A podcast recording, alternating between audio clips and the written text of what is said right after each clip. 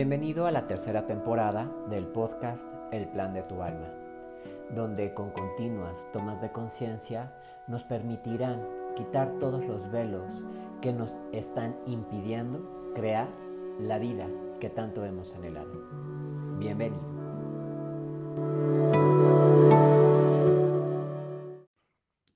¿Cómo estás, ser de luz?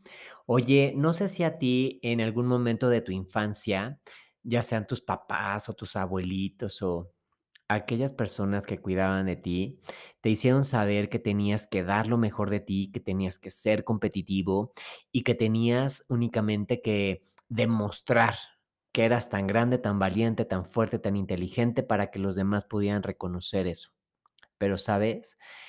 El anclarnos en ese programa de competencia, lo único que lo, lo que nos hace hacer es estar en un modo de lucha y cuando estamos en modo de lucha, lo único que pasa es que para alguien más pareciera que sale más el sol que para nosotros.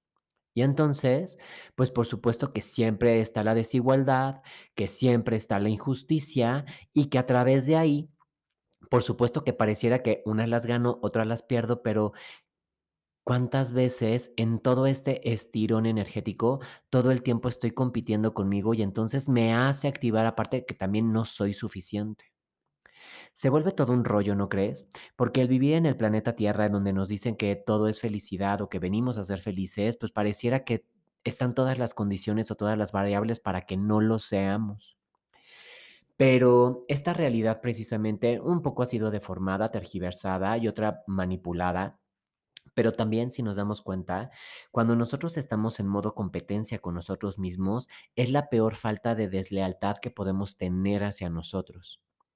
Y esta deslealtad hacia con nosotros, lo único que hace es que abramos heridas que estaban ahí o que no sabíamos que ni siquiera teníamos y que en algún momento nuestra cabeza se dio la oportunidad de generarlas. Generó obviamente emociones, sentimientos, expectativas, conclusiones y eso es lo que hace todo un rollo. Si ustedes ven cuando los niños son niños, valga la redundancia, nunca están en modo competencia, lo único que quieren es divertirse. Nadie es más que el otro. Todo el mundo quiere entrar y saltar, todo el mundo quiere columpiarse, todo el mundo quiere jugar a las carreras, todo el mundo quiere ser policías o quieren ser ladrones en este juego de México. Y entonces, lo único que pasa es que los niños ahí es cuando se divierten, no tienen un juicio, no tienen un punto de vista externo en donde alguien es más o alguien es menos por su dinero, por su ropa, por su cara, por sus ojos o por algo, ¿no? Y entonces, cuando nosotros ahora somos adultos, es como del, ya hice la carrera y ahora tengo que hacer la maestría y entonces ahora tiene que ser un diplomado y entonces en este diplomado después tengo que ver y hacer algo para hacer otra maestría o tengo que hacer otro, eh, un doctorado. Y entonces estamos en competencia con nadie más más que nosotros mismos. Y entonces yo sé que ustedes me dirán, bueno, Fausto, pero es que el, el ambiente laboral, pero es que las circunstancias en cómo está el mercado laboral en estos momentos y demás, y te lo puedo creer, pero cuando nosotros estamos en esta competencia, como yo te decía, pareciera que yo no soy suficiente porque por eso tengo que seguir estudiando, estudiando, estudiando y estudiando. Pero ¿qué tal que si yo me diera la oportunidad de hacerlo solamente porque me causa placer y gozo? Es decir, quiero meterme a estudiar la maestría porque pues quiero seguir aprendiendo de estas materias que va a tener en esta maestría en específico, ¿no? O quiero hacer este diplomado porque quiero seguir actualizándome y fomentando más mi hábito de investigación, de lectura, de redacción, por ponerte un ejemplo, ¿no?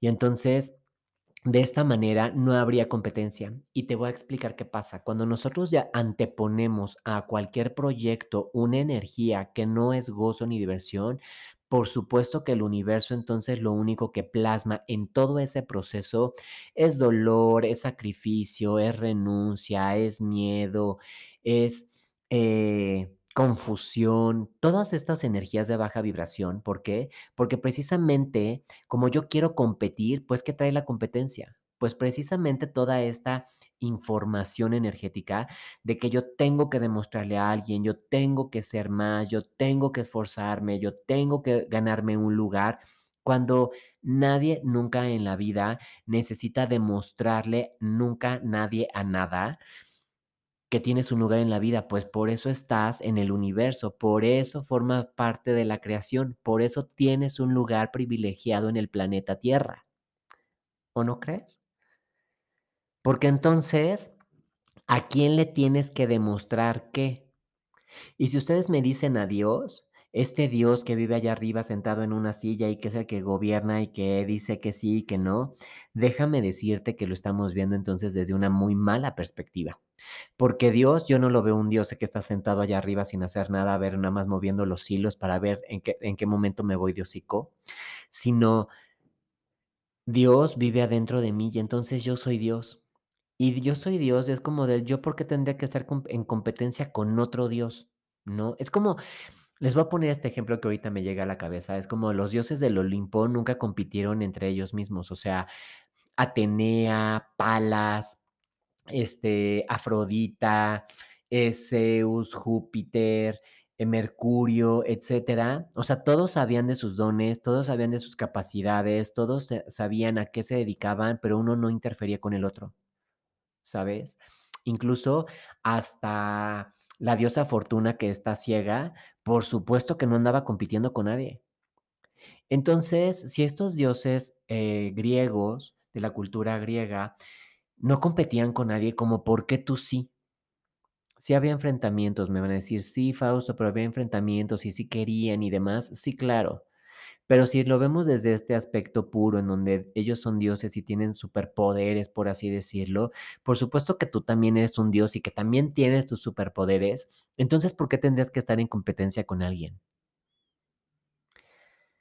Cuando hagas las cosas por gozo, porque te causa placer, el estudiar, el emprender, el poner un negocio, el hacer un proyecto, el tener una empresa, etcétera, ese día dejarás de estar en competencia y entonces solamente la vida te dará más gozo para que lo sigas poniendo en tu día a día.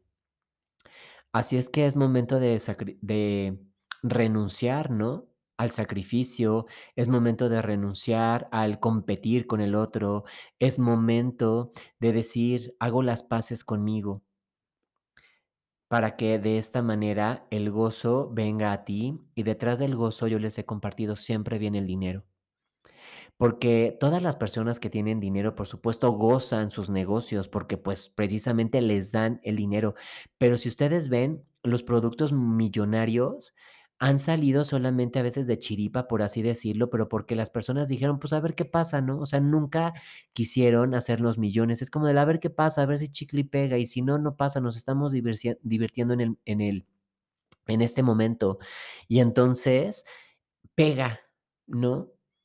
Entonces, ¿qué tal que ahora en vez de ver como este maldito trabajo que tengo que estar aquí eh, amarrado, por así decirlo, tantas horas de mi vida esclavizado, lo ves como del wow, tengo la oportunidad de venir y de poner mis superpoderes con mis compañeros eh, en lo que yo hago, en las juntas en las que participo, en los oficios o en los escritos en las, en las redacciones que yo realizo y que entonces ese a lo mejor es un superpoder, tener la mejor eh, ortografía, el tener la mejor redacción, a lo mejor el de tener un espíritu de ayuda, de compasión, y entonces esos superpoderes precisamente te ayudan a quitar las resistencias con tus compañeros de trabajo, con la pareja, con tus jefes, con tus hijos, y entonces empiezas a ver que no hay competencia más que la que has hecho tú mismo, tú misma, y que al momento que sueltes eso, todo será mucho mejor.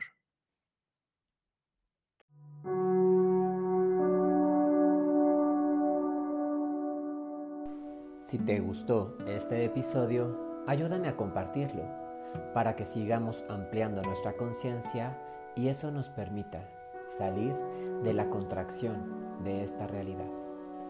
Nos escuchamos en la próxima ocasión.